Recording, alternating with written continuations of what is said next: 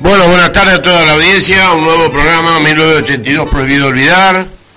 Con quien conduce el programa Enrique Mangol, BGM, junto con el amigo Jorge Barba en la consola. Tratamos de hacer todos los sábados un programa instructivo sobre el conflicto del Atlántico Sur y en el reclamo permanente del reconocimiento de todo lo que estuvieron en la zona de despliegue continental los medios para comunicarse con la radio, donde pueden también dejar mensajes, aparte de los teléfonos míos, pueden dejar en la aplicación por Play Store, Estación del Este 95.7. También por internet en www.estaciondeleste957.com y pueden también comunicarse al teléfono fijo 342-580-58-59. Los teléfonos personales de quien le habla, 342-6142-592, 342-5150-206. Como todos los sábados, de 13 a 15. Bueno, no voy a hablar demasiado sobre eh, la cuestión del 14 de junio, porque eh, perder eh, una batalla no es perder la guerra. Así que bueno, hubo un cese al fuego donde Menéndez firma lo que firmó para la guarnición Malvina y la zona del Teatro Operación Atlántico Sur de la zona de despliegue continental eh, no nos no estuvimos incluidos en esa rendición que la querían hacer incondicional pidiéndole por favor al continente que la aviación prometiera no operar más y que en base a todo esto los eh, que debieron de poner las armas en la guarnición Malvinas siempre van a tener el respeto, más allá de que con muchos me llevo para la revoleada mierda, eh, van a tener el respeto de parte de quien les habla y, la recordación permanente de los 649 héroes argentinos caídos en la guerra del Atlántico Sur. Dicho esto, vamos a arrancar con un tema en el cual, eh, bueno, yo estuve en esta semana haciendo averiguaciones, esto lo digo por todos los muchachos que quizás todavía no están interiorizados. El gobierno nacional parece ser, desde la parte de Cancillería, donde está un tal Carmona, donde también está en la parte de defensa del ministro Tayana, y donde también aparece el piojo resucitado de Sanela, Quiero dejarles en claro a los tres que la discriminación que hicieron con las medallas, que iba a ser el otorgamiento del reconocimiento de este de esta condecoración según los audios que se me han pasado para todo el padrón de los que cobraban la ley 5110, quiero decirle a la gente hasta dónde llegan estas larvas que se arrastran, al hecho de que, como puse en mi Facebook, y que, bueno, por haber ido a hacer las averiguaciones correspondientes a la legislatura, a la legislatura me enteré que se entregaban estos diplomas de ciudadano distinguido en la provincia de Santa Fe, como pongo en el Facebook, bueno, por lo menos la provincia se cubrió, hizo lo que tenía que hacer, con todos los incluidos como con la condición de BGM. Ahora, al momento de repartir las medallas de los 40 años, se hizo la selección para que queden excluidos de tal beneficio honorífico todos los veteranos de guerra que ganaron por vía judicial, como si fuera que no fuéramos veteranos, o somos veteranos de segunda, o este, hacen ese tipo de bastardeo, pero que ya toca los altos límites de la discriminación. Así que le voy avisando, si esto llega a oídos de quien tenga que llegar, que las acciones judiciales van a ir en carácter de penales a través de Comodoro Pi, porque a mí no me van a coactar la posibilidad de tener un beneficio que es para todos los veteranos de guerra. Y los veteranos de guerra son veteranos de guerra todos. Si no, ¿para qué carajo tenemos una república? Y si en la república el poder judicial aceptó las verdaderas pruebas contundentes que uno ha presentado en un proceso judicial, y los jueces de la Nación Argentina de la Cámara Federal de la Seguridad Social sacan favorable el fallo porque con las pruebas que hay estoy en condiciones de ser considerado lo que son lo mismo todos aquellos que recibieron el beneficio, esto es simple y llanamente una flagrante discriminación. Y los que tengan que pagar las van a pagar porque yo no me voy a quedar sin mi medalla. Tengo la medalla del Congreso de la Nación Argentina y el diploma, ley 23118. Me gustaría saber qué ley, qué decreto o qué estamento legal han utilizado para siendo todos los que están veteranos de guerra registrados en el padrón del Ministerio de Defensa, hayan violado la Constitución en los artículos 14, 14 bis, 16 y 17, entregándole a unos y dejando afuera a otros en una misma situación, que fue la guerra del conflicto que afectó al Atlántico Sur en la recuperación de las Islas Malvinas. Así que que avisa no traiciona. Y le voy diciendo a los energúmenos que hayan estado a cargo, que los veo en la foto donde estuvieron Rada, Hoffer y principalmente toda esa caterva de, de imbéciles que qué raro, ¿no? Que haya ocurrido estando ellos de por medio de esta eh, discriminación. No quiero pensar que hayan tenido que ver, porque en el caso de enterarme los voy a ejecutar a todos penalmente, a todos, porque no hay motivos para hacer lo que se hizo. Porque en el audio donde sale el, payaso este que hice mención hace un rato, habla de que acuñan 25.000 medallas. Y yo no puedo quedar afuera porque porque no voy a aceptar más bastardeo y porque no voy a quedar discriminado. Me costó 14 años el juicio, 4 años pelear con el ANSES. Casualidad o no, siempre en el ANSES hubo gente trabajando de estos monjes negros. Eh, en total 18 años, más 4 años acá en la provincia peleando con la caja 5110.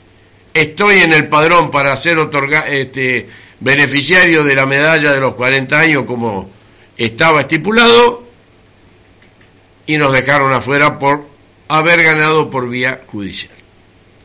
Absténganse a las consecuencias, porque esto no va a quedar así. Espero que a quienes le haya afectado de la misma forma tomen las directivas correspondientes, si quieren, pero en el caso de Enrique Mangol, Gada 121,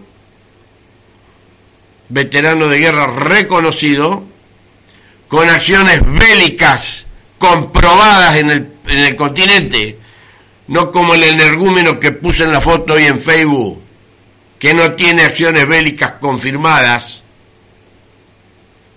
porque se retiró de la guerra en su destructor Piedrabuena, el señor Jay Hoffer, ¿eh? sacándose fotos con político ahí como si fuera un gran héroe, y es un ex cagón de Malvinas, por haber abandonado a los camaradas del crucero General Belgrano. Ex cagón. Y es un tan cagón que ni siquiera viene a debatir las veces que se lo invita en los distintos medios los que estuve y hoy lo sigo invitando que venga acá a explicar cuál es la situación, cuál es el motivo para que el personal que ganó por juicio sea caracterizado como que argentinos de segunda, soldados de segunda, veteranos de segunda. No se la van a llevar arriba, muchachos, ¿eh? Y vos menos. Pero principalmente me importan las cabezas por las cuales ha pasado esa, esa estúpida idea de dejarse llevar por quizá quien vaya a haber sabido eh, quién aconsejó de que los listados en el padrón de veteranos de guerra, los judicializados, no se merecen la medalla de los 40 años, como si no fuera que hubiéramos participado. Así que bueno, quería dejar aclarado ese tema para que después no digan como me he enterado por ahí, que cuando entran las denuncias penales, contundentes y con muchas carátulas, vengan después a estar llamando o preguntando a nosotros que por qué hacemos lo que hacemos. Así que este, de mi parte, si quieren misericordia, váyansela a pedir a quien ya saben. De parte de mi persona, todo lo que esté a mi alcance para hacerlos mierda, los voy a hacer mierda. Así sea el ministro de Defensa, así sea el jefe del Departamento Veterano de Guerra y hasta así sea el presidente de la Nación, comandante jefe de, la, de las Fuerzas Armadas. Bueno, una forma de decir. Así que espero que reflexionen sobre ese tema, hagan acuñar las medallas que faltan y entreguenlas, muchachos. Entreguenlas, porque esto, mm, este bastardeo y esta discriminación no va a quedar así. Jorgito, vamos con un tema. Bueno, hecha la introducción del programa, vamos a escuchar algunos saludos, como siempre, el agradecimiento a los muchachos que están firmes en el programa. Este el amigo Petralia es uno, Regimiento de Tanques 11, así que bueno, vamos a escuchar su saludo. Buen día, Enrique, buen día. Bueno, buen día para todo la radio. Este sí que es un programa recontra informativo, súper informativo, y aparte de una persona que admiro y que valoro continuamente el veterano de guerra de Enrique Mangol. Entonces, doblemente admiración y escuchando siempre porque todo lo que informa es muy importante para la causa y para todos los que todavía no somos reconocidos por el Estado. Todo lo que es lo que habla Enrique es toda instrucción para poder eh, ganar el juicio. Bueno, un abrazo grande para todos los escuchas, para Enrique, para todo lo que hacen este programa, bárbaro, informativo al máximo y como siempre digo, firme con la causa y todos los sábados acá estamos, escuchando porque uno se informa último con todas las novedades. Bueno, un abrazo para todos. Viva la patria. Bueno, acá teníamos... Soy Rubén Petralia del RZ 11 de Puerto Santa Cruz. Acá lo tenemos. reconocimiento por el Estado. Ya lo vamos a tener, amigos, ya lo vas a tener. Están todas dadas las cuestiones para que así sea. También tenemos algunos saludos de otros muchachos, este, que los iremos pasando. Así que este, en este sentido, más allá de que no estemos avasallados por los saludos, siempre es bueno este, tener en cuenta que algunos de los muchachos saben interpretar, como sé que son muchos que quizás por no por no quitar tiempo o lo que sea eh, hacen eh, eh, luego las salutaciones a través de WhatsApp. Bueno, hoy tenemos continuidad, vamos a seguir charlando con ese programa tan interesante que se hizo con el amigo Daniel Poselizalde, vamos a llamarlo en estos momentos para que él salga al aire. Y vamos a tratar también de sacarlo al aire al, amigo Daniel Robles, que también este, está pendiente del programa y que anda con ganas de compartir el, la salida al aire de Daniel Esposo Elizalde. Así que bueno, eh, pasame un temita, Jorge, así los voy llamando a los muchachos. Bueno, vamos a continuar con el programa. Tenemos a dos invitados, los vamos a sacar al aire para hacer siempre, como decimos, un programa con todo lo que hay que saberse. Ah, le quiero agradecer a Jorge Novera que me mandó un audio que no lo puedo encontrar. A ver, eh, no sé cuál teléfono me lo mandó, este, pero bueno, como siempre, Jorge presente, Compañía Electrónica 602, a todo el personal de la compañía. Este, un fuerte abrazo acá desde Santa Fe y desde el programa y que Saben que pueden salir al aire cuando quieran, me avisan, acá las puertas están abiertas para todos. Estamos en contacto desde Salta con el amigo Daniel Robles y estamos también en contacto con su tocayo, el amigo Daniel Esposerizalde, eh, que van eh, a salir al aire para seguir comentando las historias de, de esta querida gesta del Atlántico Sur, que no importa que el 14 hayamos perdido una batalla, no se perdió la guerra y si Dios quiere continuaremos la lucha, sea como sea. Buenas tardes, Robles, buenas tardes, Pos. Hola, Enrique, buenas tardes. Buenas tardes, Daniel, ¿cómo te va? Bueno, eh, Jorgito y a toda la audiencia, a todos los muchachos, a Guillermo, a, a Jorge, Noguera, que también hablamos en la semana. Un gran gusto con todos escucharlos y bueno, y acá estamos al pie del cañón, como todos los sábados. Bueno, Daniel. Buenas tardes Enrique, buenas tardes a toda la audiencia, buenas tardes Daniel, ¿cómo estás? Este, nuevamente estamos eh, para contar la verdadera historia sobre nuestro conflicto del Atlántico Sur. Sí, como todos los sábados. Pregunto, Exactamente. pregunto, después por, por, por medio de cada uno, pero yo ayer tuve que padecer, como lo van a padecer muchos,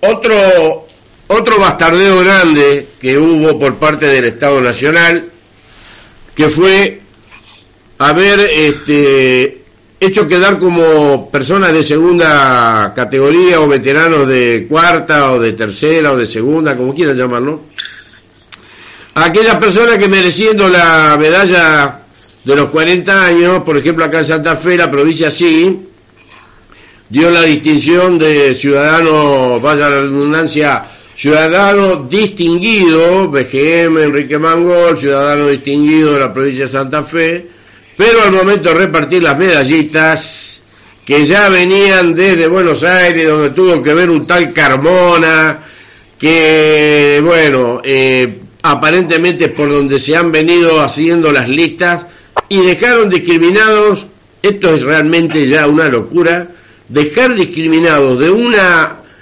condecoración honorífica al personal de BGM que son reconocidos por sentencia judicial. No sé cuál de los dos quiere empezar a hablar, lo dejo libre albedrío para que opinen.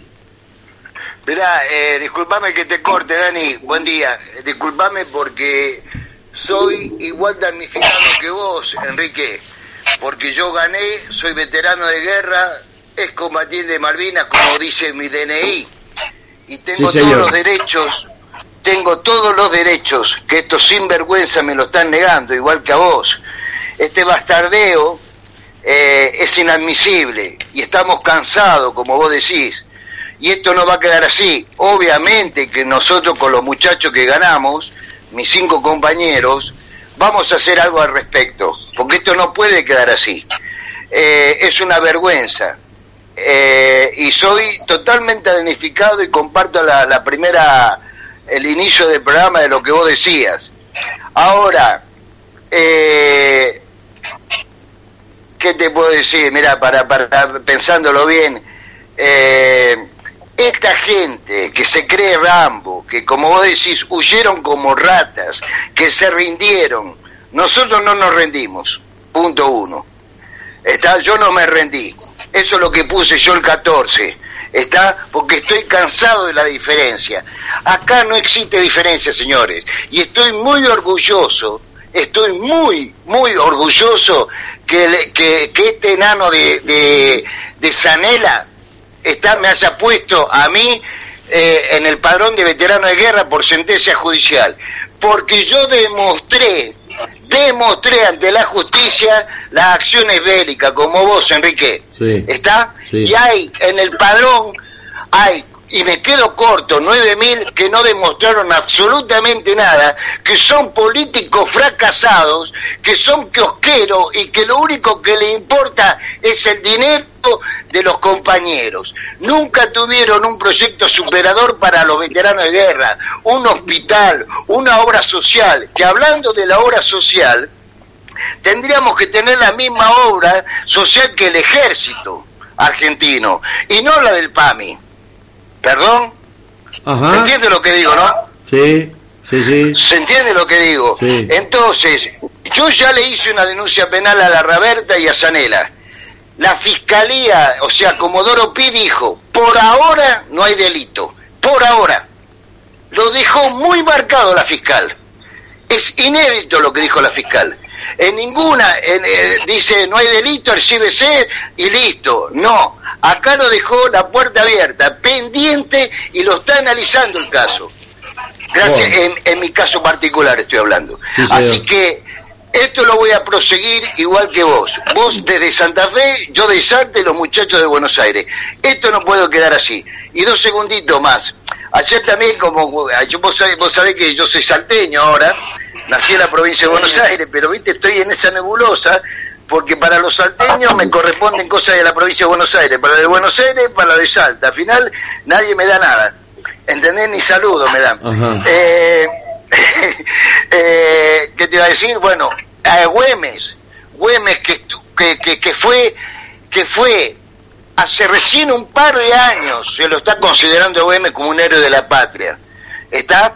Eso es por, por, por, el día de ayer para todos los salteños. Es un orgullo eh, que Güemes haya pertenecido a esta tierra y la labor que hizo junto con San Martín y Beledano. El otro punto es que, bueno, es un mes de, de, mucha actividad, también como el mes de mayo. Mañana es el Día del Padre y el 20 es el Día de la Bandera.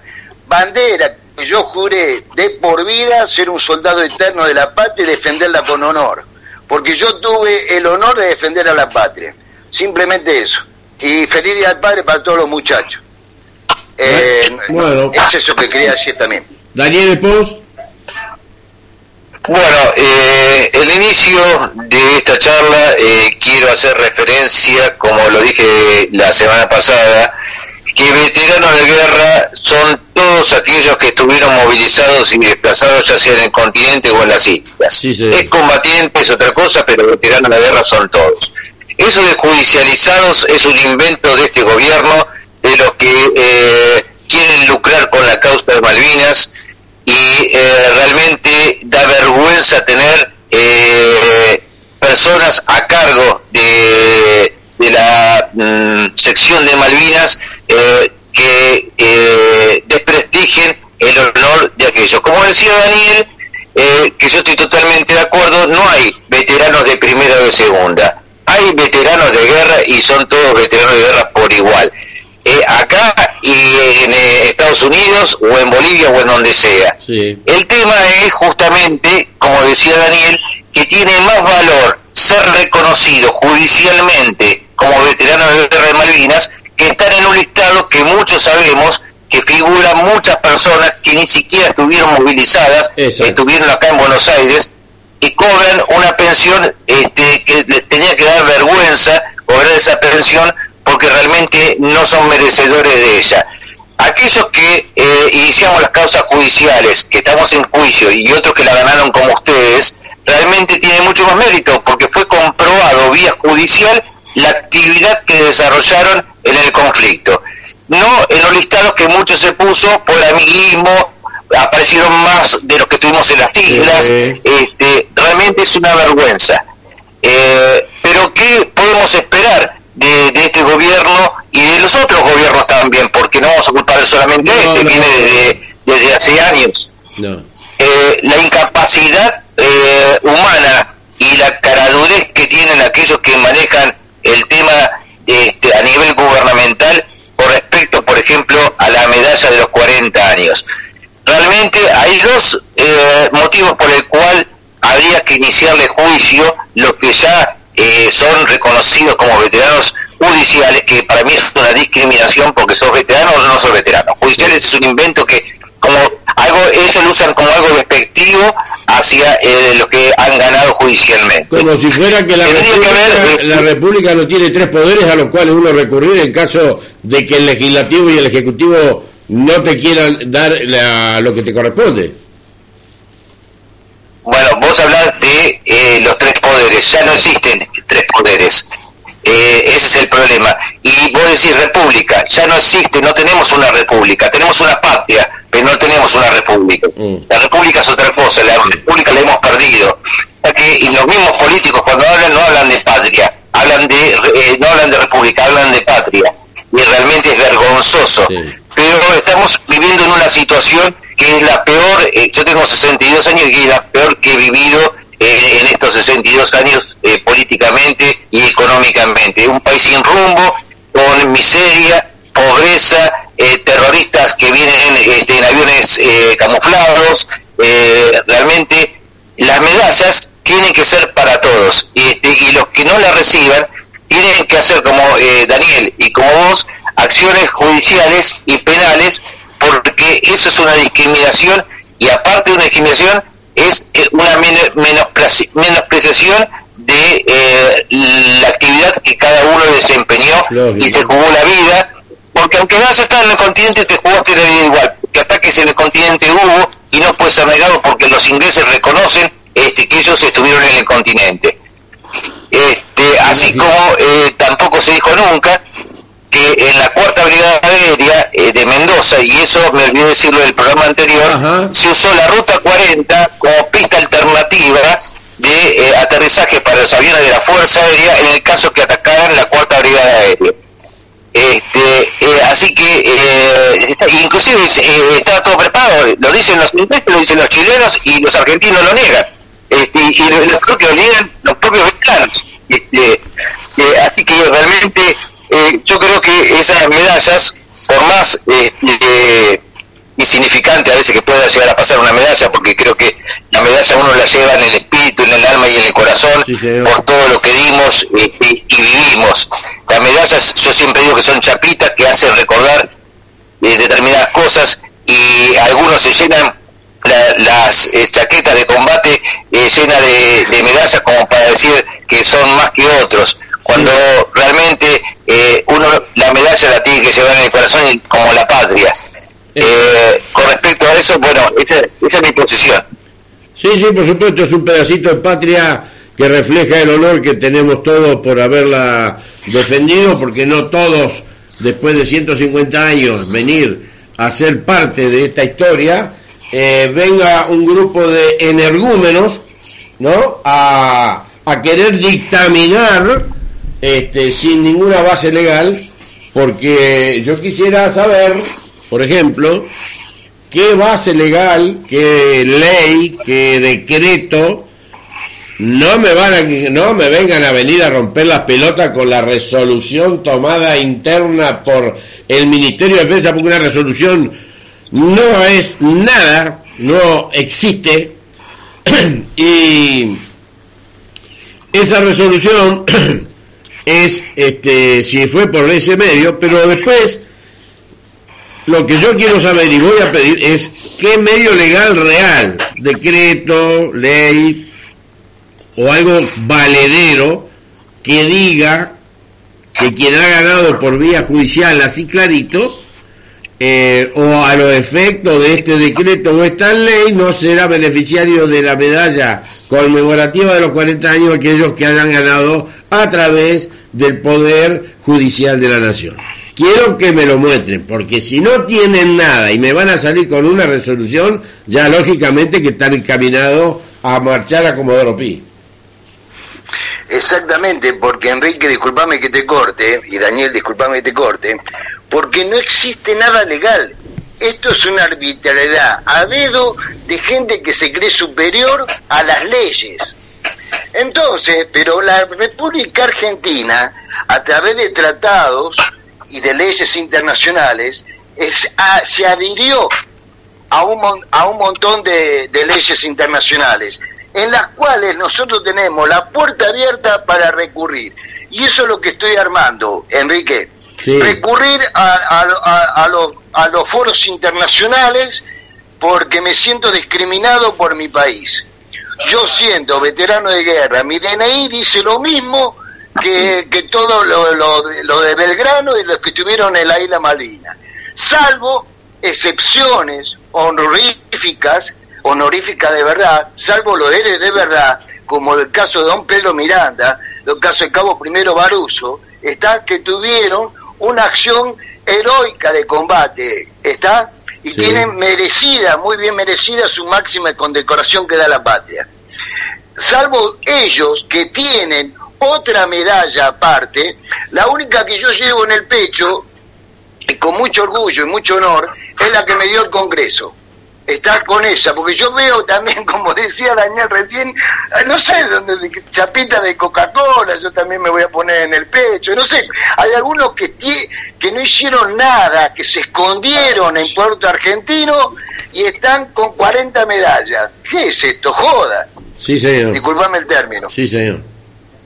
Daniel. Bueno, eh, disculpame que te interrumpa, Daniel, eh, el tema es que si eh, vos fíjate bien, como no podemos pensar que hay medallas para algunos y para otros, que es algo inentendible y eso de veteranos judicializados, cuando la base de operaciones de la Armada Argentina estaba en Puerto Belgrano. Fueron todos reconocidos este, y condecorados con todos los méritos que la Armada le dio y el Estado Nacional le dio.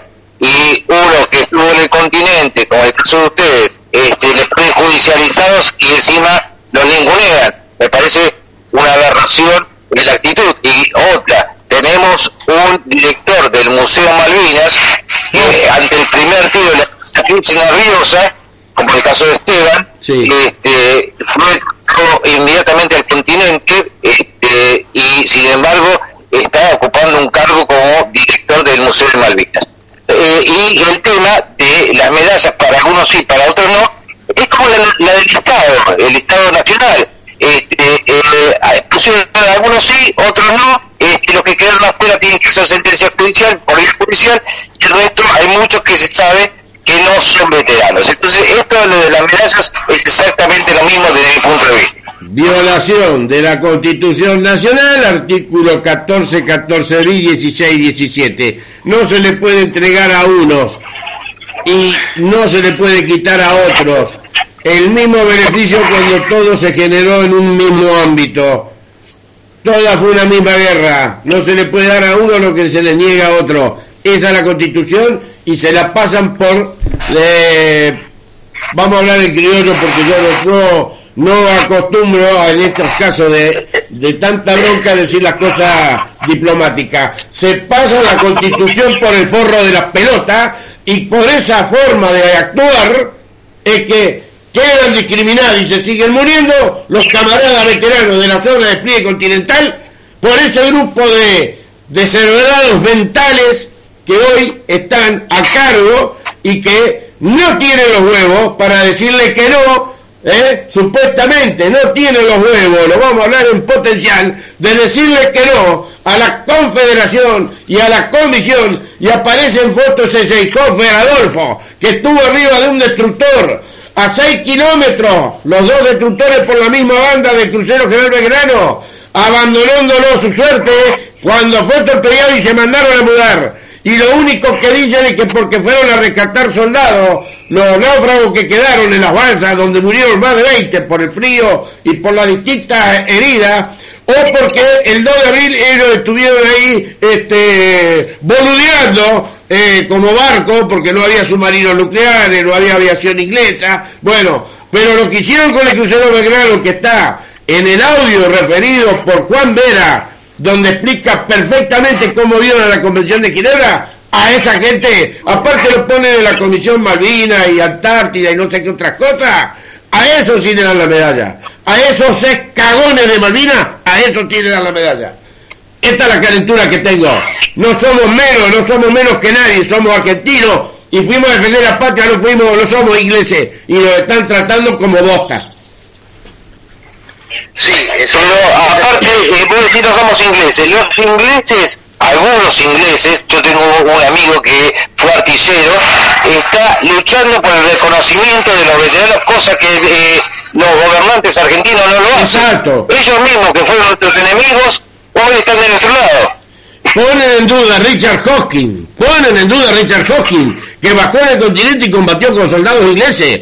Ponen en duda, porque claro, todo se ocultó, ¿eh? de que en Río Grande están ocultos varios cadáveres de estos ingleses, porque el morguero, como me informó Juan Carlos Aldereca, que le mando un saludo, él me informó con el audio, que se lo voy a tener que volver a pedir porque siempre se me pierde, cuando el morguero recibió a gente de la Fuerza Armada con tres cadáveres, totalmente tapados en barro, que donde estaba el- la morgue estaba impecable, porque él era el cargado de todo que estuvieron no sé cuántas horas y que a la hora de salir la morgue estaba impecable porque la dejaron limpita como estaba, pero que se llevaron los tres cuerpos.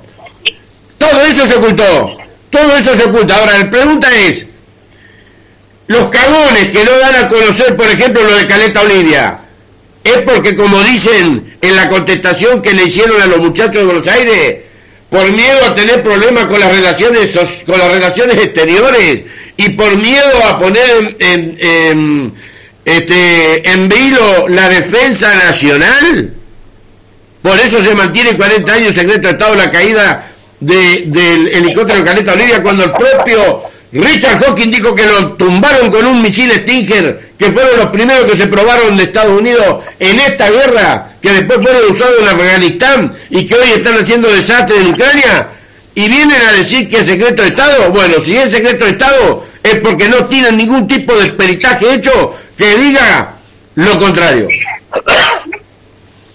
Bueno, si vamos a hablar de secretos, es algo que en la Argentina normalmente eh, las Fuerzas Armadas Argentinas ocultan y, los gobiernos ocultan. Sí. Vos, eh, no hablo de Malvinas, sino ahora hablo de 1978, conflicto Chile-Argentina, Ajá. cuando un submarino chileno en agua del Atlántico Sur venía el portaaviones con sus escoltas y le tira dos torpedos al portaaviones que no impactan en el portaaviones y van hacia el continente el cual un destructor, el cual me consta porque una persona, uno, uno suboficial que estaba a bordo de ese destructor, este, fue testigo y eh, me cuenta que largan carga de profundidad y ese submarino fue hundido en aguas argentinas. Este, eh, eh, eh, Argentina lo sigue negando hasta el día de hoy. Vos lo puedes buscar por donde quieras y no lo vas a encontrar. Pero si lo buscas por la parte chilena, por la parte norteamericana y por la parte inglesa, reconocen el hundimiento de ese submarino. Que hace una veinte- eh, más o menos dos, tres décadas atrás eh, vinieron de Chile a buscar el submarino y llevárselo de vuelta para Chile. Así que si estamos hablando de una guerra que supuestamente no hubo, pero sí existió, porque también hubo enfrentamientos en la, en la- en la cordillera Sí. este, y hubo bajas en la cordillera, ¿qué podemos esperar de Malvinas? Que, que es algo más reciente. Este, entonces, va- Argentina siempre oculta cosas. Eh, eh, a mí me tocó vivirlo, eh, que hago una investigación eh, sobre la base norteamericana que que se encuentra en Paraguay, en la ciudad de Concepción, centro geográfico de América del Sur. Nadie sabe esas bases que supuestamente vinieron por ayuda humanitaria, pero nadie sabe qué tiene esos containers y aparte Paraguay le dio la libertad de eh, usar las armas si es necesario y matar a cualquier paraguayo sin ser juzgados. Cuando yo llego a esa base, me pongo a, querer hablar con el comandante norteamericano, me dicen que me identifique, me identifico de las fuerzas argentinas, y me dice, pero ¿para qué quiere hablar con el comandante norteamericano si hay gente del ejército argentino trabajando con ellos? ¿Cómo? Sí, bueno, me da la información, me da los nombres, regreso a Buenos Aires, hablo con mis jefes y mis jefes me dicen, no es cierto. Pero ¿cómo no es cierto si yo estuve ahí y acá están los nombres del oficial y el suboficial que están trabajando con el ejército de Estados Unidos? Me dijo, usted no sabe nada. Entonces volvemos a lo mismo. Nunca vamos a saber la verdad de esto porque nos la ocultan. Este, entonces, ¿qué podemos esperar de Malvinas? Malvinas eh, tiene muchas historias, muchas historias contadas en primera persona como ustedes, como yo, como otros que estuvieron en primera línea de combate, muchos que se quedan en Rambo y no lo son. Este, eh, y realmente eh, la historia que van a contar cuando ya no estemos, no sé cuál va a ser. Lo ideal sería que tomen testimonios de cada uno de nosotros y algún historiador nacionalista pueda desarrollar este, la historia verdadera de Malvinas. Que a través de nuestro programa de radio, de tu programa, de otros y nuestros testimonios pueden ayudar también a recopilar esa información. A mí la bronca que me da, y yo lo puse eh, los otros días en mi Facebook, eh, que por qué no se le rinde honores a los veteranos que fallecen. ¿Por qué eh, cada fuerza nos brinda un cordón de honor y una despedida como corresponde y lo acompaña al cementerio que quiera su familia? Pero ¿por qué no se hace? Porque no somos nada para ni el Estado ni para los que manejan toda la causa Malvinas. No somos nada, nada. Sí, lo que te puedo explicar también es que cuando fallece mi compañero Sergio Avellano, eh, algunos, yo me entero, algunos se comunican con este payaso de Adolfo Scheffer, presidente del centro combatiente acá y que ahora está ya ocupando ese cargo que según dicen es ad pero que para ahí en la comisión Malvina, no sé qué hace ahí que fue elegido por todos los centros, según dicen, y que ahí el presidente le otorga ese puesto para para no sé qué, porque un tipo que no, que hizo lo que hizo durante la guerra, no sé de qué puede, de qué puede hablar. Bueno, ese fue el que le negó cuando eh, en la foto que yo levanto aparece un tal Farías, un, gordito que está eh, mirando de frente la, la foto hacia la izquierda, que era uno de los ministros que tenía cargo de ese tema, cuando le pasa el fallecimiento, me voy eh, con el certificado ya otorgado y el mm, Liceo Militar General Belgrano con toda la, con la trompeta y con los soldados van a la funeraria, se quedan toda la noche y al otro día, primera hora, estaban ellos haciendo los honores eh, militares correspondientes. Honores que, de acuerdo a lo informado, ese señor Seehofer le comunica al ministro Farías, por eso digo a veces estos políticos son tan idiotas, pobrecito, que porque no cobraba, estaba reconocido pero no cobraba, entonces no le correspondía el, los honores que le hace la provincia con los gauchos de, del brigadier general Estanislao López vestido como corresponde, con una hilera, con las lanzas como corresponde. Gracias a Dios, mi intervención, y lo tengo que decir, en el Liceo Militar General Belgrano nos dio, y le quiero eternamente agradecer a, al jefe del Liceo Militar en ese momento, el poder tener el trompeta con toda la, la correspondiente eh, guardia de honor, con la cual pudimos enterrarlo a a Sergio Avellán. Pero claro, estos señores operan diciendo que, claro, eh, es otro veterano, sí, pero son veteranos ganados por juicio.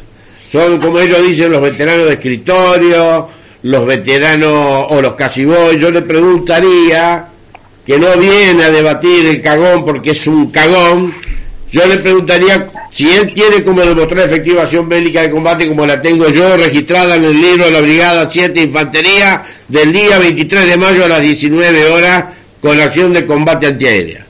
y seguramente no la tiene, porque cuando los destructores fueron, después del hundimiento, fueron a parar a la zona de Río Grande, Ushuaia, haciendo el ida y vuelta de patrullaje sobre la zona más, menos, eh, más poco profunda, el buque que cañonea los, los gomones de los ingleses detectados que estaban bajando en gomones con motores fuera de borda, fue el Buchar, no fue Piedra Buena. Ni siquiera en esa le tocó. Y este señor hoy se vanalodea como acá en Santa Fe lo tienen como ex combatiente héroe de Malvinas. Bueno, eso es lo que tenemos. Pero desde esta radio, por eso Daniel, disculpame, hoy me estás conociendo con toda la calentura. Pero desde esta radio vamos a seguir sosteniendo quiénes son y quiénes no son. Más allá de que estén cobrando, pero por lo que hicieron. Por aquello de... ¿Qué hicieron? No por lo que hicieron en Malvinas, por aquello de lo que hicieron especialmente en la Armada.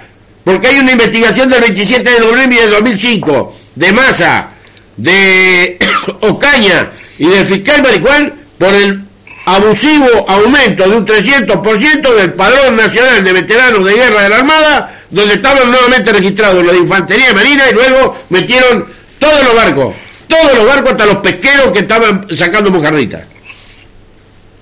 Exacto. Es así. Si me es si me permitís dos segundos, Enrique y Dani, te explico, eh, yo quiero recalcar de lo que nosotros, eh, porque bueno, pensamos de la misma forma, estamos, yo te sigo, te, te colaboro en, en, el programa, como van a colaborar todos los muchachos y han colaborado todos los que pasaron por el programa, que los informes que nosotros hacemos son extraordinarios y son informes concretos, válidos y oficiales, punto uno. Y la solución que decía de Daniel, que estaba nombrando Daniel, es nosotros contarle la verdadera historia de lo que pasó en el continente, que gracias al continente esta guerra se sostuvo 74 días, que cumplíamos las mismas órdenes de guerra, las mismas, las mismas, en todo el TOA, señores, las mismas leyes con los mismos fundamentos y con las mismas consecuencias, porque yo pasaba un metro de la van de Río Gallegos y el fusilamiento era el castigo por la ley eh, militar en curso. Eh, otra cosa, en, eh, desde las seis bases continentales, y sobre todo de tres, se atacó a la flota inglesa, donde se le hundió más del 50%, eh, o mejor dicho, la dejamos inactiva más del 50%. ¿Está? Eh, entonces nosotros estamos diciendo que ojalá, mira, eh, voy a comentar una, en la semana hablé con Jorgito eh, Noguera y de, del 602, digamos, de, la compañía Electron, que ya hace como hace un mes, ¿te acordás que vos lo sacaste al aire a los muchachos? Y creo que ese día también lo saludé, yo a los muchachos. Le digo, mira, Ojalá que hayas estado en el continente, tomando, encerrado con aire acondicionado, calentito, tomando un café irlandés y comiendo un sanguchito de jamón y queso tostado, el laburo que hicieron para detectar los barcos, los aviones, ya sea para atacar o para defender, es extraordinario. Acá hubo una sola guerra, señores, y todos los días lo estamos diciendo nosotros, que gracias al continente esta guerra se sostuvo. Y otra, muy importante, hoy me acaba de llegar otro, otro proyecto más. Iván Iván, Iván no, no es el que lo creó el proyecto, ¿no? Iván, ¿cuánto? Dejémonos de joder. Por eso nosotros insistimos a todos los muchachos, con todas las pruebas que hay hoy en día, está que hagan la demanda judicial y van a tener la honra más rápido de que tú 14 años Enrique que mis nueve casi años míos ya a los cinco años están no se está presentando defensa está y porque sabe a través del gran informe que vos tuviste leyendo los dos sábados anteriores está con este con esta Escuela Superior de Guerra Conjunta de las Fuerzas Armadas, el informe, como es este, ya te digo... Eh, déjalo, déjalo, eh, déjalo, eh, no avivemos Giles. Bueno, está bien, eso está extraordinario. A ver, señores, todos somos veteranos de guerra, que algunos, que algunos hayan tenido un rol un poquitito más importante. ¿Y desde qué perspectiva es importante? A ver, vamos por parte. ¿Desde qué perspectiva? Ustedes saben, eh, pero se lo decimos a la audiencia, como yo le digo a la gente, sí, el piloto salió, pero ya el piloto hay 59 monos, 60 monos, que si no fuese, o sea que lo ponen a punto para salir. Ya sea desde el banderillero, del radar, el que cargó la bomba como en mi caso, el que le puso combustible, el que a la noche eh, el piloto podía dormir tranquilo porque custodiaba las bases, a los cocineros que le daban de morfar, perdón, la guerra era, era una sola, señores, no podemos, y ahora, pensando en esto, en esto atorrante, que nunca van a debatir contigo, Enrique, nunca van a debatir contigo, Primero, ¿por qué?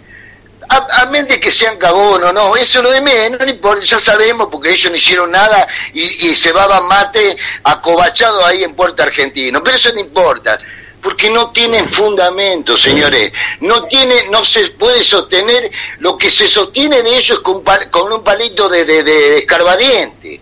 No pueden debatir con vos, Enrique, nunca, porque no tiene fundamento, porque nosotros le demostramos las leyes, leyes, no reglamentación o norma interna, que eso es una porquería. ¿Está? Sí. Con leyes concretas y específicas. Bien. Eso es lo que quería decir, Enrique. Daniel. No quiero sacar tiempo, discúlpame.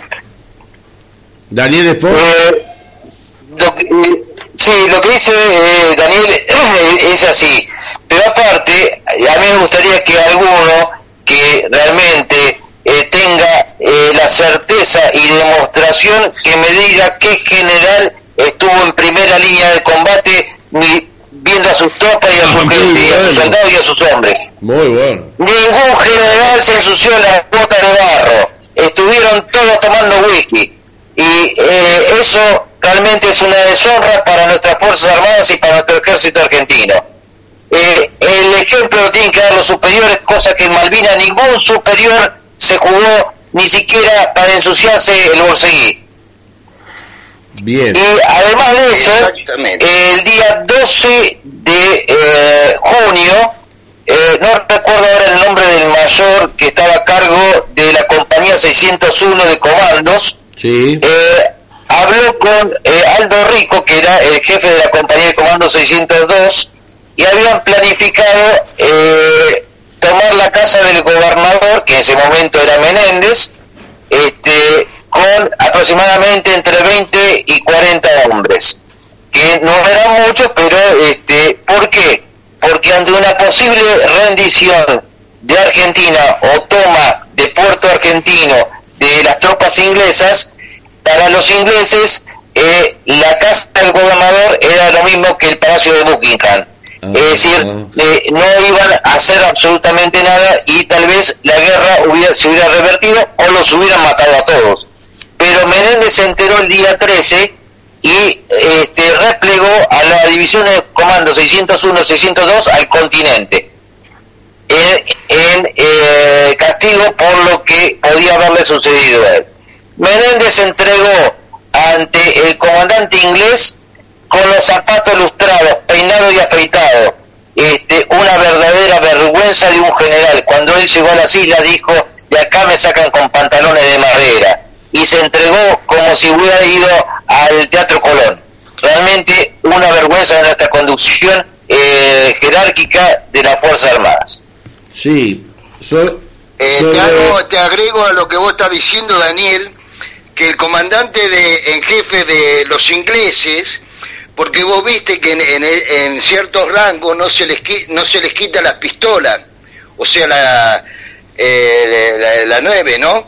Entonces se la dejaron a Menéndez y le dieron tiempo y el tipo se fue a, peinar, a, a, ponerse bien y ellos pensaron que se iba a suicidar y salió empilchadito. No, y, otra cosa, me parece a mí que Menéndez hubiera podido organizar, porque tenía altos mandos, digamos, el caso de un robacio, él tenía altos mandos como para haber podido ejecutar algún plan de defensa para sostener al menos 24 o 48 horas más para que pudieran operar los 10 o, o la totalidad de los aviones peruanos que habían llegado a, la Argentina, que los estaban poniendo, ya casi estaban a punto, que además también traían misiles a S-30 eh, antibuque, que era menos sofisticado que el Exocea M-39, pero que también podían atacar la flota con los misiles o con bombas. Y era un avión un poquito mejor de lo que tenía Argentina. Y que no pudieron en su totalidad operar, dado el, la, la, la, no digo el apuro, pero digo, bueno, este, el tomar la decisión sin haber hecho por lo menos anteriormente un plan de defensa, como para decir, si esta, esta, este grupo aéreo todavía puede seguir operando, podemos hacer el daño suficiente porque lo sabían muy bien que Woodward estaba a punto, a punto, y más con lo que le pasó al Invencible, estaban a punto de retirarse. ¿O me equivoco, Daniel? No, no, bajo ninguna... No, es así, más, este, eh, yo, disculpame Dani, eh, yo eh, tengo contacto con excombatientes británicos y irlandeses, en los cuales ellos me, me contaban, me dicen, mira, este, si ustedes hubieran durado 10 días más, una semana más, nosotros nos rendíamos porque nuestro apoyo logístico ya estaba desabastecido, no teníamos comida, no teníamos no nos llegaban municiones y por más equipo que o superioridad que tuviéramos en ese momento, este, no teníamos cómo sobrevivir. Pero este, ustedes decidieron rendirse antes y bueno, así ganamos. Claro, porque con el hundimiento del Atlántico en se le fue más de la mitad, más del 50% del abastecimiento que venía para justamente sostener la último, el último embate sobre, sobre Puerto Argentino. Aparte ellos mismos eh, dicen que se sintieron engañados por eh, la corona británica porque a ellos le plantearon una situación de guerra totalmente diferente a la que se encontraron. Eh, y ellos dicen que y admiran a los soldados argentinos, ya sea del ejército, de la armada, de la fuerza aérea, por la actitud que tuvieron y la defensa con lo poco que había y lo, poco que funcionaba enfrentar a la OTAN, porque eh, nosotros no peleamos contra Inglaterra, peleamos contra la OTAN. Y sin embargo, le dimos un ejemplo al mundo de quiénes somos los argentinos, como argentinos. Bueno. Exactamente, exactamente. Estoy, estoy acá con, con una documentación que justamente se sostiene como tanto tiempo vengo sosteniendo. Vos, Daniel Espo, que, que estuviste en el sentido de la parte militar, yo tuve un encontronazo muy grande en un en un bueno hoy hoy quiero expresar a la gente que desde que arrancamos con la medalla a donde estamos llegando todo viene derivado para que la gente sepa cómo se bastardea aparte de los argentinos que tuvimos que ver con la historia de la gesta de Malvinas eh, quiero aclarar eso porque normalmente nosotros bombardeamos con información que vamos a tratar de en, un tramo del, del, programa eh, hacer hincapié en esto, que justamente es lo que quiero eh, más o menos refrescar ahora. Yo lo que tuve fue un encontronazo muy grande, gracias a Dios, un debate en el cual me pude dar el lujo de, de ser, este, no digo victorioso, pero sí sé de que contó la verdadera historia y, y el señor Zanella en un, en un Zoom a través de un, una periodista argentina que está en España, donde una de las preguntas clave que yo le hice a él y que no me, rompe, no me respondió, por eso te pregunto, Daniel, a vos, es que no se puede ignorar para la condición de veteranos de guerra. El hecho de todas las bases legales y principalmente los reglamentos, los RC famosos, el RC22, acá tengo el RC21, conducción para las fuerzas terrestres, del 13 de mayo del 68, todas las bases legales por las cuales todos los militares, soldados que fuimos en 82 a la guerra, estábamos bajo la tutela de ya una condición lograda por el hecho de participar en una guerra bajo los estamentos reglamentarios que ya tenían la Fuerza Armada, ¿o me equivoco? No, correcto. No, es eh, más te puedo decir que cuando eh, se crea la FAS, eh, la FAS justamente se crea para la defensa del continente, no se crea para la defensa de Malvinas. Eso eh, estaba Crespo al mando de la, de, como comandante de operaciones Área Sur, del cual yo lo conocí muy bien al brigadier Crespo, conocía a eso, a su familia, sabía cómo pensaba y realmente él esperaba que por la información de inteligencia que teníamos se esperaba un ataque al continente a varios puntos del continente, desde Buenos Aires, de Mendoza Buenos Aires hacia abajo estaban varios objetivos puestos.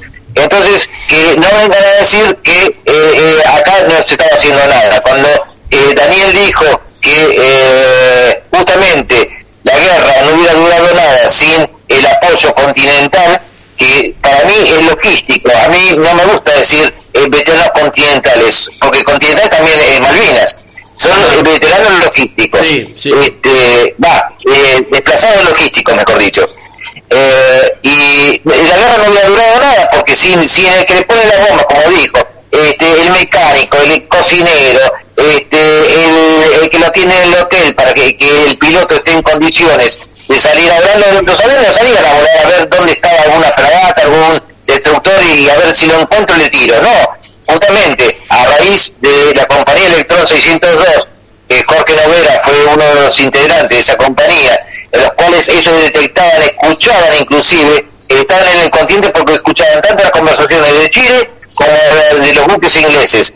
Y hay una grabación de eh, el día y la hora exacta del desembarco en San Carlos. Eso no lo hicieron en Malvinas, se hizo en el continente. Bueno, exactamente. Respecto, Sí, respecto a esto, yo quiero, por eso quiero aclarar esta situación. Reglamento RC 21, conducción para las fuerzas terrestres. Reglamento de esta conducción, Ejército Argentino, carácter público, aprobado por Estado Mayor 13 de mayo de 68. Finalidad, establecer las bases doctrinarias de la conducción que se emplean en la fuerza terrestre en un teatro de operaciones. Eh, vale aclarar que este, en la época que se trata, el nivel operacional se lo denominaba nivel estratégico operacional para difundir la división metodológica de la estrategia con la categoría de fines medios tomados para definir los niveles de guerra. Por eso, al transcribir párrafos de este reglamento, se ha colocado la palabra estratégico entre corchetes. La base en la que se halla son las siguientes. Las características que surgen, eh, de propias hipótesis, teatro, necesidades, capacidades y limitaciones. La necesidad de incluir conceptos sobre armas modernas que, si bien están fuera de la propia capacidad y compromiso, proporcionan a la fuerza terrestre conocimiento suficiente como para integrarse en operaciones combinadas donde fuesen empleadas por otros países. Asimismo, establece que la conducción de la fuerza requiere bases de defensa nacional, conjuntas proporcionadas por los escalones superiores, dichas bases aún cuando este, escaparan a la responsabilidad del ejército han sido incluidas en este reglamento por ser indispensables para encarar la rutina de la conducción de la fuerza terrestre. Capítulo 1 dice que, siendo un reglamento propio del ejército, existían conceptos de acción conjunta en ese entonces que eran de avanzada y que hoy son suma en la actualidad y vigencia, y así en el número 1002 dice, actuación integrada, en la actualidad ha sido superado el concepto de guerra terrestre, aérea o naval en forma exclusiva y excluyente. Ningún elemento aislado del potencial será autosuficiente, ni tampoco la nación podrá eh, prescindir de cualquier elemento de su potencial. En la guerra, el acto fundamentalmente decisivo es el ejercicio del poder terrestre. La finalidad fundamental del poder naval y del poder aéreo es influir en la situación y las operaciones en tierra. El poder terrestre transforma en permanente las ventajas de que otra manera, en forma transitoria pasajera, pueda obtener las fuerzas aéreas y o eh, navales. Empleo. Las fuerzas terrestres serán asignadas a los teatros de operaciones constituyéndose en integrantes de fuerzas conjuntas. El ambiente terrestre es el ámbito terrestre e inseparable del espacio aéreo y marítimo, donde intervienen otros componentes de las Fuerzas Armadas que apoyan estrechamente a las fuerzas terrestres y se constituyen así en las operaciones conjuntas. Señores, estamos hasta la pelota con la condición de veteranos de guerra y tenemos que estar aguantando explicaciones de ciertos pelotudos que están ocupando cargos que donde la silla les queda ya grande para venir a decirle a una cantidad de personas que fueron a defender la patria que no son porque no estuvieron, porque no participaron o porque esto o porque lo otro. Señores, los propios reglamentos de conducción de la fuerza del ejército y de las fuerzas armadas nos involucran en la condición de veteranos de guerra. Disculpame, Pop, pero así me pongo cuando veo tanta injusticia que todo arranca con lo de la medalla, ¿viste? Claro, compartimos lo que vos decís totalmente, Enrique. Compartimos y es correcto lo que vos decís, es una información concreta que yo los muchachos ahora, yo le estoy, yo le explico a veces cuando me llaman por teléfono, viste, la semana, así me preguntan, y yo como, obviamente, porque yo pretendo, como vos, que todos los todas sean reconocidos, hermano, como nosotros. La peleamos. Mirá, a tal punto que el otro día que parece una tontera, cuando yo le decía a un muchacho, le comentaba a un muchacho, y vos sabés que cuando yo comentaba las alertas rojas, eh, nadie me da, nada me daba pelota. ¿Y qué significaba? Para el quinto cuerpo ejército, una alerta roja implicaba, implica, mejor dicho, un ataque del enemigo inminente y es más que ante esta situación de fuego se debe estar en condiciones de operar en menos de cinco minutos, porque venían eh, desde el océano. Perfecto, ¿cómo lo demostrábamos? En esa época, cuando yo inicié la demanda, no lo podíamos demostrar así tajantemente. Hoy tenemos el libro de guerra de, la Brigada 7. Aparte de eso, ¿se entiende lo que digo, no? Sí. Y todo lo que vos estás leyendo todos los sábados, que a veces te acompaño en la lectura, yo me engancho así, haremos, dice mosquito, pero te acompaño, Enrique. Estamos educando a los muchachos para que hagan juicio. ¿Por qué? Porque te hago esta síntesis y le pasamos a Daniel. Sí, porque, y te aclaro otra cosa, esas alertas hacían que se ejecuten dentro de lo que son los reglamentos de la Fuerza Armada, del Ejército, las operaciones defensivas que en su mayor parte estaban acompañadas por artillería antiaérea, artillería de campaña por el tema Chile y todo lo que tenía que ver con la preparación de todo el ámbito geográfico al cual eh, se sometía, porque si no, como dijeron los ingleses, ellos procuraron hacer cuatro cosas o tres cosas. Bombardeo con Vulcan, le salía 20, 30 repostaciones de, combustible para, por eso no, no bombardearon más las islas con los Vulcan. Después lo, lo, tomaron por el hecho de, bueno, hagámoslo con este, con los bomba, con los Harrier. Bueno, pero los Harrier tienen menor alcance, hay que eh, adentrarlos a una zona donde la artillería antiaérea puede hacer desastre entonces, ¿qué hicieron? Se optaron por los comandos y por eso empezó a, operar el SAS y el SBS, principalmente el SAS, como Richard Hawkins lo expone, tratando de operar sobre la parte del litoral marítimo para frenar lo que eran los ataques de las distintas de los distintos tipos de aeronaves que contaba la Fuerza Aérea Sur y la aviación naval, con la cual se le hizo un desastre que estuvimos a punto de ganarle. No sé qué opinás vos, Daniel, esposo. Eh, escuchame dos segunditos, dos segunditos. No, no, la alerta roja, no solamente la alerta roja era la parte defensiva, sino también de contraataque. Ojo también con eso. Hay cuatro órdenes de contraofensiva en el, en el diario de guerra del Quinto Cuerpo Ejército. Exactamente. Te termino con esto y yo los dejo para para que Dani no, sabe que, es un gusto, para que es un gusto que, que Dani que esté participando con nosotros, Enrique, que nosotros hablamos siempre, quiero que hable Daniel. Te termino con esto para todos los muchachos que necesitamos, yo particularmente como vos, Enrique, que hagan juicio. Eh, es, totalmente demostrable que somos veteranos de guerra, por todo lo que dijiste. Y te digo más, un derecho no es lo que una, alguna institución cualesquiera debe dar. Por ejemplo, el ejército argentino. Un derecho es lo que ninguna institución debe negar. Por ejemplo, el ejército argentino.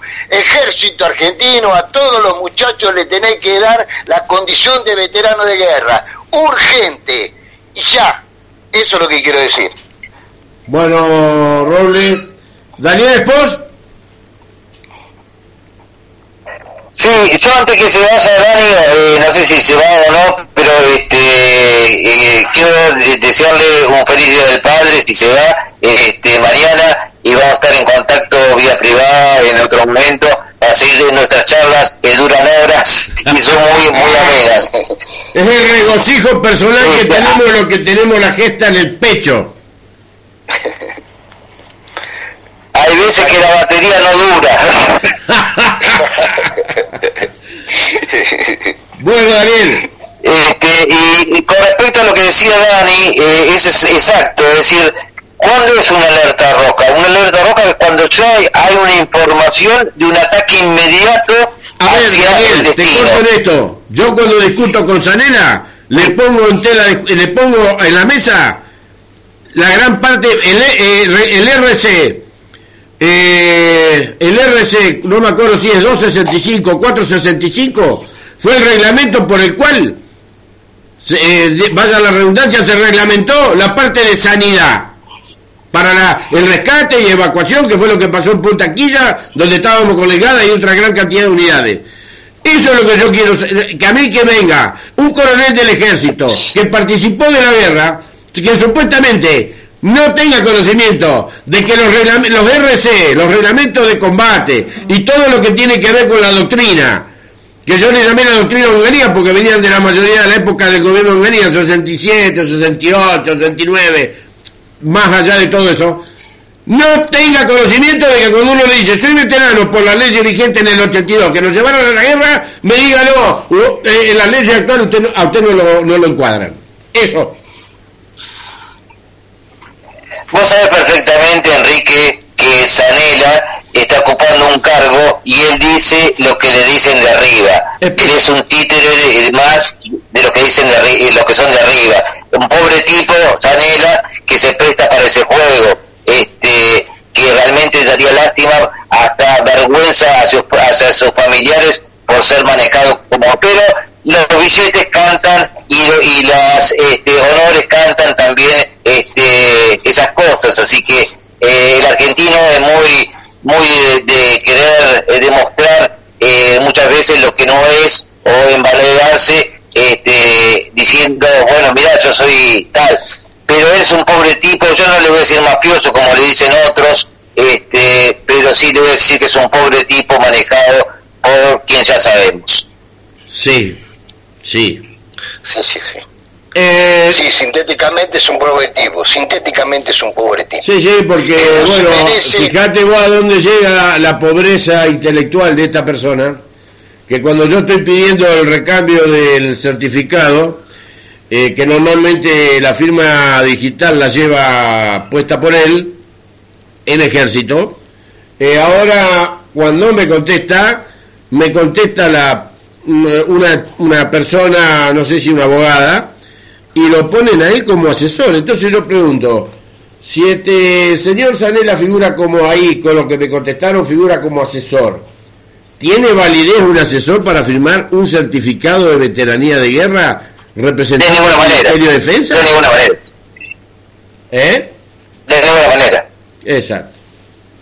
Que es otro de los temas por los cuales se verá involucrado en graves problemas penales. porque porque ya le han metido denuncias penales por la cómo forma la confección, pues yo tengo la confección del certificado de él a cómo hace lo de la vía judicial, porque para la vía judicial no hace falta hacer tanta parafernaria, porque atrás donde dice referencia se pone que el señor fulano de tal por sentencia judicial número tal tal ya está, la referencia está atrás, para eso se hace de doble fa. Ah no, ellos ponen certificado por sentencia judicial.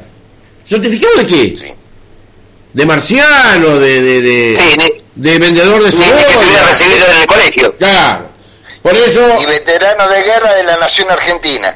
Claro, claro, pero acá tiene que aclarar como aclara él, que él se pone que dónde estuvo, qué unidad participó, que pin, que pum, que pan, ¿y por qué no lo hace con los otros? Si te lo deja aclarado, es decir, se cagan hasta en las sentencias judiciales, por eso digo, yo presenté la demanda como es combatiente. El certificado anterior, que se firmaba y se rubricaba en defensa, a mí me lo dieron como es combatiente de Malvinas por sentencia judicial.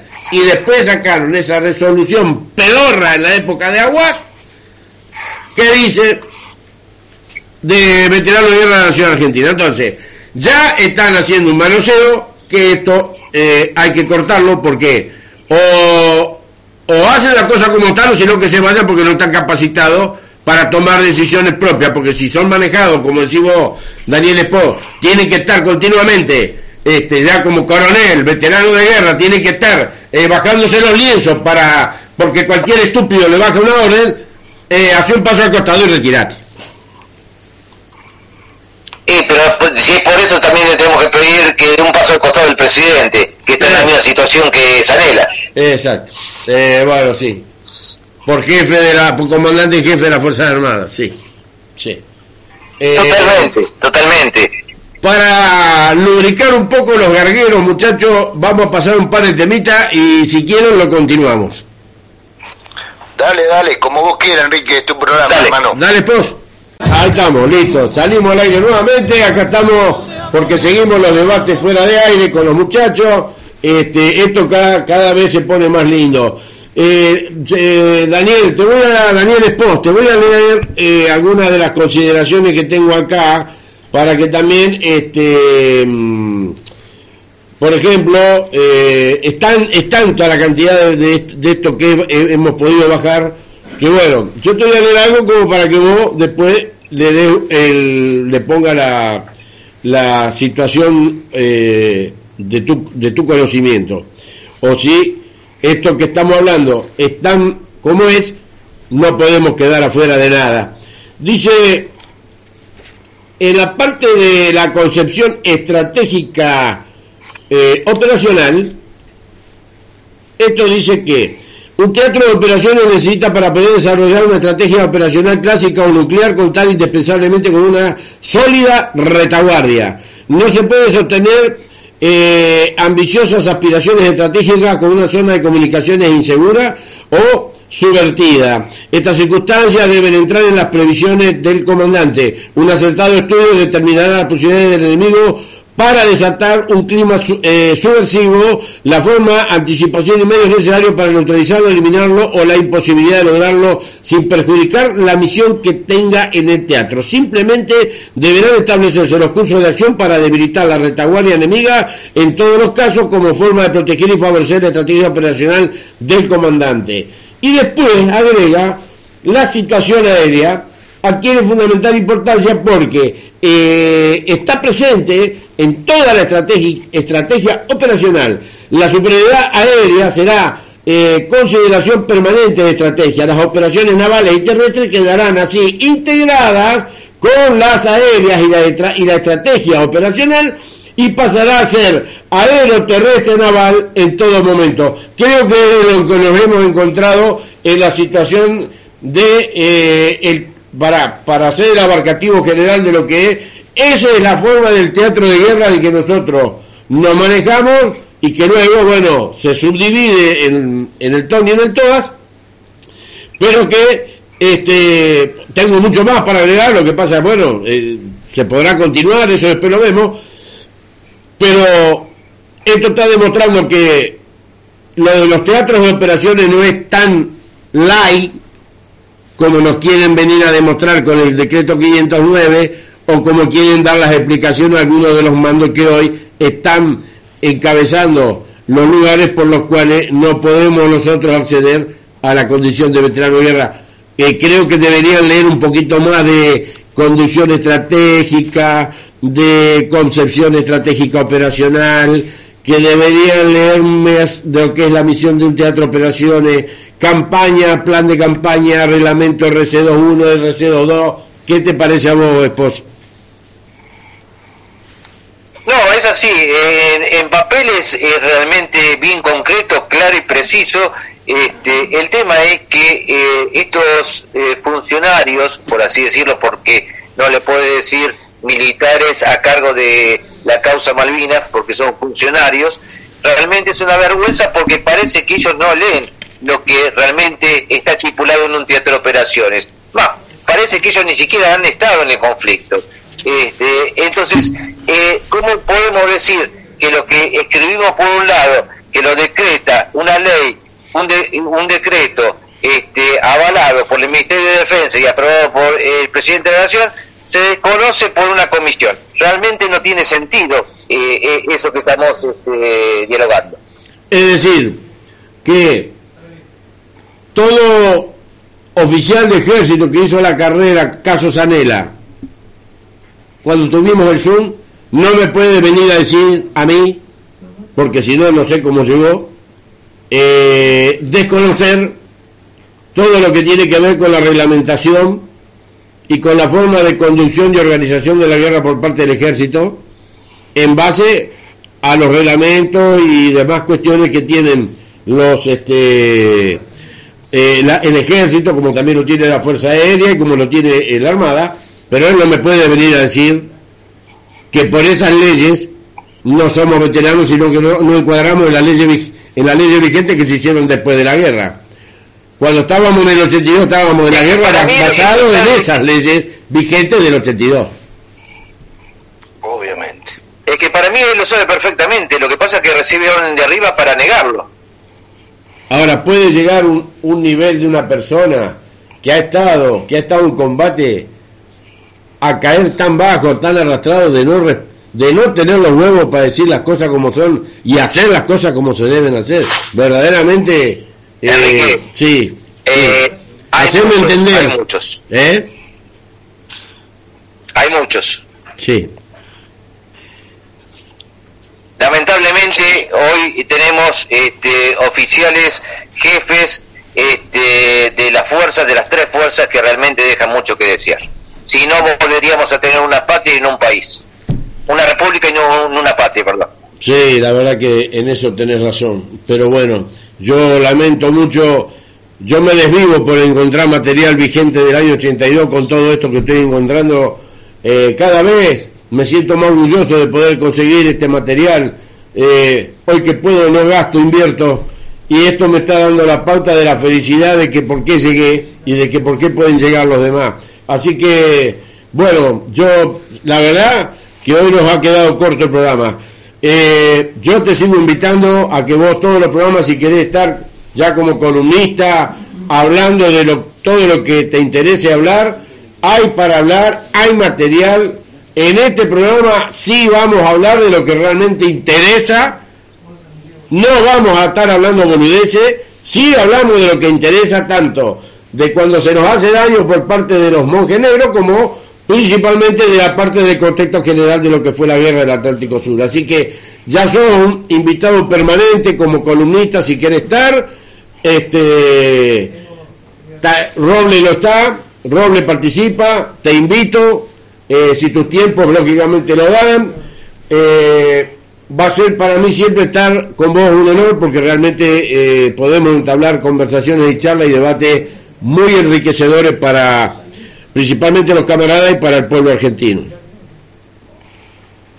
Eh, bueno, yo sé que queda muy, poco tiempo, Enrique, contar conmigo para lo que necesites, porque todo lo que sea por nuestra república, no por nuestra patria, por nuestro país, este, realmente yo me siento todavía útil para seguir eh, llevándole a los oyentes la verdadera historia de Malvinas como lo venís haciendo vos y quiero aprovechar la oportunidad para felicitarte por el diploma que te han otorgado, que bien merecido te lo mereces, y desearte un feliz día del Padre el día de mañana, como lo mismo a Daniel, y también que el día lunes, que es el día de eh, la cura de la bandera, va, ahora se llama promesa, que muchos chicos que han prometido a la bandera puedan ser los futuros que cuando exista el momento de defender la patria, la defiendan como la defendimos nosotros con honor y con grandeza. ¡Viva la patria! ¡Viva la patria! ¡Feliz Día del Padre para todos los oyentes! ¡Feliz Día del Padre a todos los camaradas veteranos de guerra de la zona de despliegue continental! a los veteranos de guerra con los cuales me llevo para la mierda, pero igualmente les deseo que tengan un feliz día del padre y como siempre decimos, 1982, por mí olvidar, ¡viva la patria carajo! ¡Viva la patria carajo! Vamos, vamos.